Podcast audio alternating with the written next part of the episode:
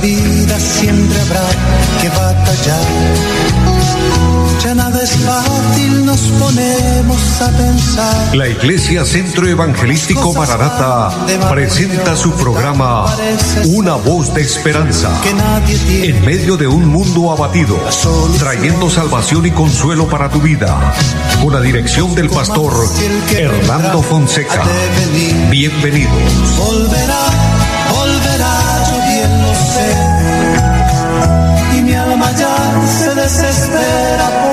muy buenas tardes a todos, es un gozo saludarles, bendecirles en el nombre del Señor, dándoles la bienvenida, por supuesto, a este espacio radial con este su programa, Una voz de esperanza, deseando que usted esté bien, querido oyente, hermano y amigo que en los diferentes lugares eh, nos sintonizan, nos oyen, muchas, pero muchas bendiciones saludando también de una manera especial a nuestro amigo Andrés Felipe, quien está en la parte técnica, y bendiciendo a todos eh, en los diferentes sectores de aquí de nuestra ciudad bonita, en los barrios, eh, en los pueblos también aledaños aquí a nuestra ciudad, como es Girón, Lebrija, Piedecuesta, Florida Blanca.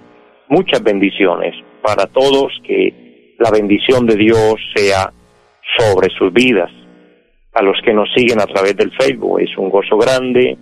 También saludarles eh, a los que nos ayudan a compartir la programación. Qué bendición. Y personas de lugares lejanos, como es eh, la bella ciudad de Ipiales también, donde nos oyen.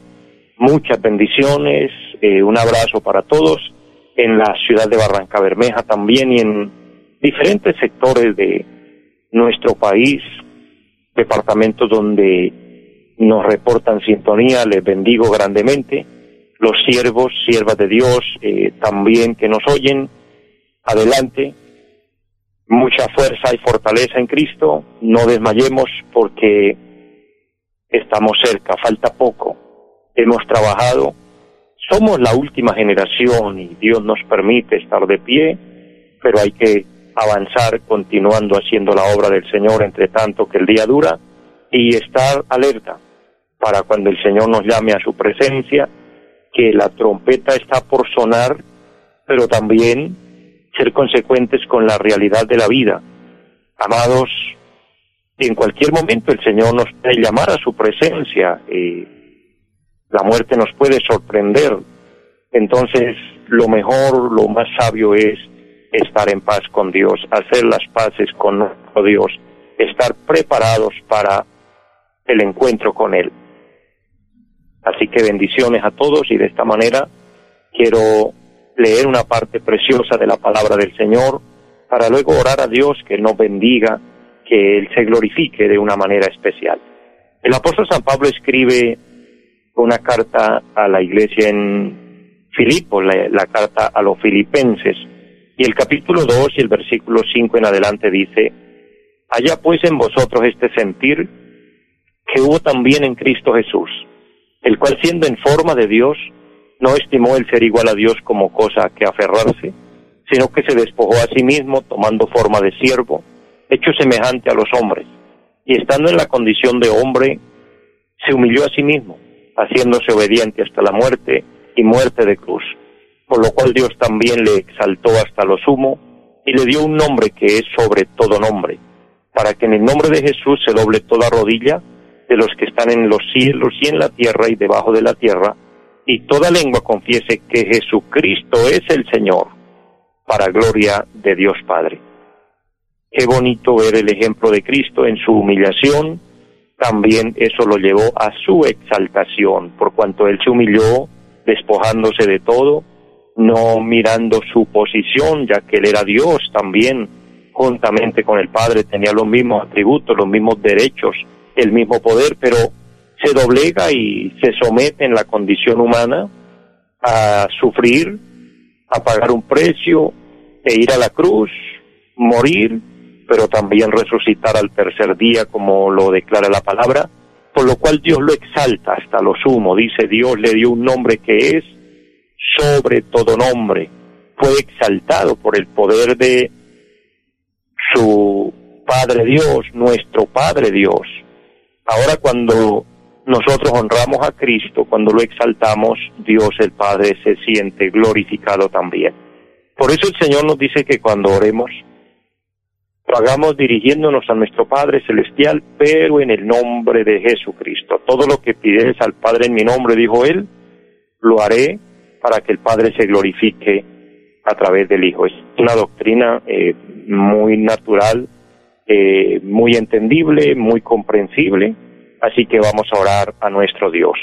Padre que está en el cielo, le damos gracias en esta hora por darnos la vida, la salud, gracias por este momento, gracias por esta emisora, Señor, y gracias por los medios que tú permites para que este programa se realice.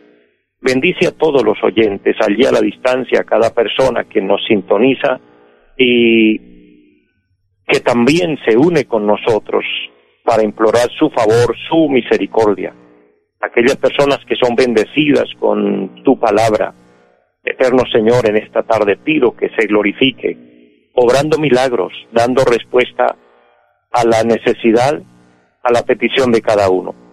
Bendice nuestro país, tenga misericordia, Señor, de Colombia, de cada habitante. Dios, y ayúdanos, lo necesitamos, necesitamos su intervención, Dios, porque solamente su bendición, solamente su gracia, su misericordia es lo que nos sostiene y nos ayuda para avanzar, pues todo depende por su misericordia. Tenemos la vida, tenemos los beneficios que en ella se requieren, todo por su fidelidad. Por eso le damos muchas gracias. Alabo tu nombre y le pido que nos bendiga en esta hora con una palabra edificante y que seamos guiados por el Espíritu Santo. Amén. Qué bueno poder orar a Dios y poder pedir que el Espíritu Santo tome el control, que el Espíritu Santo nos bendiga, que Él nos guíe. El tema que quiero compartir hoy, obviamente, un pensamiento, una reflexión de la palabra, esperando que la misma le pueda ayudar, le pueda bendecir, es algo que he orado a Dios y el Señor me ha permitido estudiar esta parte de la palabra para compartirla. Allí en el capítulo 3 de la carta a los filipenses, vamos a leer en el eh, versículo número 12 en adelante, dice el apóstol Pablo, no que lo haya alcanzado ya ni que ya sea perfecto, sino que prosigo por ver si logro hacer aquello para lo cual también fui asido por Cristo Jesús. Hermanos, yo mismo no pretendo haberlo ya alcanzado, pero una cosa hago, olvidando ciertamente lo que queda atrás y extendiéndome a lo que está adelante. Prosigo a la meta, al premio del supremo llamamiento de Dios en Cristo Jesús. Así que todos los que somos perfectos, esto mismo sintamos, y si otra cosa sentís, esto también os lo revelará Dios. Pero en aquello a que hemos llegado, sigamos una misma regla, sintamos una misma cosa Hermanos, sed imitadores de mí y mirad a los que así se conducen según el ejemplo que tenéis en nosotros. Amén. Este pasaje importante de la palabra del Señor nos habla de proyección, nos habla de visión, y es precisamente de lo que les quiero compartir en este momento. Eh, tener proyección, tener visión, eh, no estancarnos, obviamente, si lo hablamos en términos naturales, humanos, materiales, si una persona quiere algo, si una persona desea eh, lograr sus sueños, obtener objetivos, alcanzar sus metas, tiene que proyectarse, así como tiene que visionar también y ver qué es lo que desea. Y para eso, pues tiene y requiere de muchos esfuerzos. Cuando una persona se programa, se proyecta a graduarse en, en, en algún, obtener algún título, eso le representa mucho esfuerzo, le representa mucho sacrificio, representa eh, quizás muchas noches de trasnocho, privarse quizás de, de muchas cosas para dedicarse a estudiar, para dedicarse y ejercitarse en el tema y de esta manera poder salir adelante y algún día poder lograr su objetivo, una graduación, un diploma, un título, y bueno, continuar con su proyecto, pero eso no lo consiguió de la noche a la mañana, eso fue un esfuerzo grande. Si lo hablamos en el término económico, financiero, es igual. Las cosas eh, no son fáciles en la vida, requieren de esfuerzo, requieren de compromiso, requieren de estar ahí. Y si lo pasamos al término espiritual, con mayor razón. Cuando nosotros hacemos la pregunta obvia, cuántos queremos ir al cielo, es muy natural que cualquier persona que oye esto alza su mano y dice, yo quiero ir al cielo, yo quiero lograr mi salvación. Pero esto requiere de, de esfuerzo, esto requiere también de compromiso, esto requiere de tener visión y esto requiere de tener proyección, porque visión en el sentido que tenemos que ver la necesidad de llegar allá, la importancia de llegar allá y proyección en el sentido de que tenemos que entrarnos en el programa de Dios, pues hay una forma y hay una fórmula para alcanzar nuestra salvación, nuestra redención. Dios, a través de Jesucristo, pagó por nosotros un precio, eso es bíblico y eso no lo podemos negar, pero ahora nos compete a nosotros eh, nuestra parte, que es creer, y así como creemos, obedecer y así como obedecemos, entonces tenemos que aceptar, por supuesto, eh, el ejemplo de Cristo, vivir como Cristo, actuar y parecernos a Cristo. Es lo que el apóstol Pablo nos muestra. El apóstol es un hombre de, mucha visión y de mucha proyección. Ahora, eh, cuando hablamos del apóstol Pablo, estamos hablando de uno de los apóstoles muy renombrados en la historia, muy renombrados en la Biblia, fue un hombre con unos privilegios grandes. Primero que antes de ser cristiano, él fue un hombre muy preparado intelectualmente, eh, alcanzó títulos muy grandes en su nación, eh, era reconocido. Ahora, cuando él es alcanzado por el amor de Dios, por la bondad de Dios, el apóstol Pablo tuvo un privilegio como ninguno y es que a él le habló de Dios o le hablaron del Evangelio o fue evangelizado directamente por el Señor Jesucristo. El Señor vino en persona a hablarle, a evangelizarlo.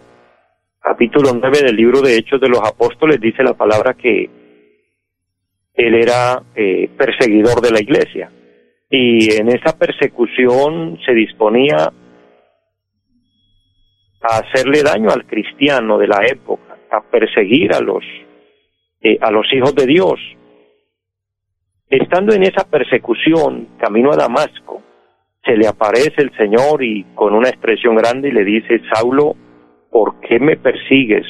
Y es allí donde ellos tienen una charla con el Señor y él se siente tocado, se siente eh, atraído por esa presencia tan extraordinaria y, y más que atraído, sometido, porque vio un poder muy grande, muy sobrenatural y allí se convierte de verdad en hijo de Dios y explica en una de sus cartas, como es la carta a los Gálatas, que fue a Arabia y pasó allá 14 años, al parecer, preparándose, estudiando, eh, especializándose en el tema de la predicación del Evangelio para luego convertirse en el más grande de los apóstoles. Podemos con facilidad ver esa apreciación, aunque él dice soy el más pequeño de todos, pero fue el que hizo más que todos. O sea, el apóstol logró de una manera extraordinaria algo que fue muy representativo y que nos deja un ejemplo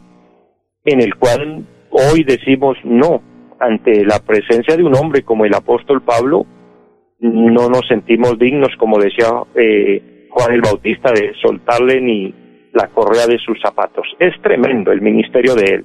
Sin embargo, las proyecciones de él son tan grandes que cuando comienza a hablar aquí a la iglesia, a los filipenses, con este mensaje, el capítulo 3 y el versículo 12 dice, no que lo haya alcanzado ya, ni que ya sea perfecto, sino que prosigo. Me gusta mucho esa palabra prosigo. Él habla de proseguir, él habla de proyección. Y si él habla de proyección, él habla de visión. Prosigo por ver si logro por ver si logro las metas, logro los objetivos, logro todo aquello para lo cual Dios me tiene. Y yo le quiero decir, amado oyente, en el nombre del Señor, Dios nos tiene con vida, Dios nos permite todavía la vida y la salud y estamos de pie porque todavía Él quiere a través de nosotros realizar algo aquí en la tierra. Todavía nos tiene porque nos necesita para algo aquí. Entonces no podemos rendirnos. Esta palabra eh, me la regala el Señor y la comparto con ustedes pensando en este año, precisamente este año 2020. Un año de que quizás inicialmente habían muchos proyectos. Inicialmente eh, había mucha proyección. Se pensaba en muchas cosas y bien ya sabemos lo que ha sucedido este año y cómo eh, esta situación que enfrentó el mundo, no solo nuestro país, sino el mundo, frenó todas las cosas, frenó el comercio, eh, frenó, bueno, todo, en una sola palabra. El confinamiento, el estar ahí eh, reprimidos y todavía, pues aunque ya se está reactivando, pero todavía estar con restricciones y las pérdidas han sido enormes. Si nos damos cuenta, y estaba precisamente oyendo una noticia agradable que se transmitía aquí antes de iniciar el programa, la cantidad, los millones de empleos que se perdieron a causa de esta pandemia. Es decir, este año ha sido un año, eh, hablando en la parte financiera, hablando en la economía, de muchas pérdidas. Quizás todos en el, hemos tenido pérdidas, uno que otro por ahí que de pronto algún negocio manejó y le fue bien y bien, gloria a Dios por él, pero en su mayoría han habido pérdidas, en su mayoría eh, fue un freno puesto ahí en la, en la rueda del carro que ya llevábamos moviéndose. En fin, en cuanto a la obra de Dios, la iglesia del Señor, pues no se ha detenido, pero se ha continuado, sería la palabra, pero un poco estancada porque no ha habido la misma libertad. Entonces todo esto lleva quizás a que en nuestro corazón humanamente se, se pueda sentar ahí un pensamiento de que ya no podemos más o que ya no alcanzamos más. Yo creo que si Dios nos da la vida, todavía hay algo por alcanzar, todavía hay algo por hacer, Dios todavía nos tiene para algo. El apóstol nos da un consejo muy agradable, muy hermoso, y es el versículo número 13 y dice, hermanos, yo mismo no pretendo haberlo ya alcanzado. Una persona como él que ha logrado tanto, pero él dice, todavía me falta, todavía me falta algo más. Esto me hace acordar de un hombre que lo tienen preso y sentenciado a muerte, se me escapa ahorita el nombre, es un filósofo grande y en el momento que va a ser ejecutado lo encuentran leyendo y alguien le pregunta, usted sabiendo que va a morir, ¿para qué quiere aprender más? ¿Para, quiere, ¿Para qué quiere leer más? Y él dijo, porque quiero morir sabiendo alguna cosa más. Qué bueno, no rendirnos, aún en el último momento, pero no rendirnos. Quizás la proyección y la visión de la que yo quiero compartir o estoy compartiendo en esta, en esta tarde con esta palabra es esta, no rendirnos, no darnos por vencidos, hay que actuar en fe, mirar por la fe que todavía podemos alcanzar muchas cosas, muchas metas. El apóstol dice, yo mismo no pretendo haberlo ya alcanzado todo. Pero una cosa hago. Ahora, para nosotros poder proyectarnos, para nosotros poder visionar, tenemos que el pasado dejarlo ya. Porque es que el pasado ya no lo vamos a poder arreglar. Este tema sí es muy fácil de entender y sin embargo se lo comparto. Lo que ya pasó, ya pasó. Eh, se hizo, sí se hizo, y si no se hizo, bien, eso ya no tiene reversa, eso ya se fue. Ya el pasado es pasado. Ahora es proyectarnos adelante. Ahora, número uno, la mayor proyección es alcanzar la vida eterna, es alcanzar la salvación, es estar en el momento preciso y oportuno que si el Señor nos llama, que si suena la trompeta, nos vamos con Él. Eso es lo más grandioso, lo más valioso. Pero mientras estemos aquí, tampoco podemos cruzarnos de brazos y decir, bueno, entonces esperemos y ya. No, esperamos al Señor, pero proyectados a, avanzar, a hacer algo más para la obra de Dios, eh, por el bien de nosotros mismos, por el bien de nuestra comunidad, por el bien de la obra de Dios, por el bien de la familia, por el bien de los hijos, de los padres, etcétera, por todo. Proyectándonos, dice, olvidando ciertamente lo que queda atrás y extendiéndonos a lo que está delante, mirando que Dios nos da promesas grandes, Dios nos da promesas gloriosas. El Señor nos dice que a los que amamos a Dios, todas las cosas nos ayudan para bien. Tal vez este año haya sido una tormenta enorme que se nos levantó y fue sacudida la barca y todavía está siendo sacudida.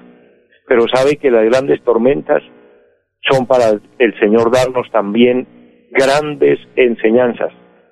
Un hombre de Dios habla y dice, qué importante pasar una tormenta, pero también decirle al Señor junto con la tormenta, enséñame qué fue lo que me quiso decir, qué era lo que yo necesitaba aprender, porque si no aprendemos en una tormenta, el Señor dice, pues tienes que volverla a pasar, pero si aprendemos, entonces ya esa la superamos, enfrentaremos algo otra, pero ya esa no, porque aprendimos la lección. Entonces, qué importante que cada tormenta, cada situación nos enseñe, nos dé por qué y para qué, y entonces poder proyectarnos, poder continuar extendiéndonos. El apóstol dice, prosigo a la meta. Él tenía la mirada fija en Cristo. Él tenía la mirada fija en que había un premio para él y él sabía que ese premio no era aquí y batalló por ese premio hasta el último momento. Por eso él dice, prosigo al premio del supremo llamamiento de Dios en Cristo Jesús. Y ahora él aplica la palabra para todos los hermanos y en esta tarde pues para todos los que están oyendo esta palabra. Es una palabra de Dios a través del Espíritu Santo donde dice, así que todos los que somos perfectos, esto mismo sintamos, y si otra cosa sentís, esto también os lo revelará Dios. Pero en aquello a que hemos llegado, sigamos una misma regla y sintamos una misma cosa. Y el verso 17, ya para finalizar, dice, hermanos, sed imitadores de mí y mirad a los que así se conducen. ¿Quieres ser un triunfador? Imite a alguien que haya triunfado en la vida. No imite a aquel que se desanima, no imite a aquel que es flojo, no imite a aquel que se echa para atrás, no imite, no imite a aquel que se rinde. Si nosotros queremos lograr, imitemos al que lo logró ya.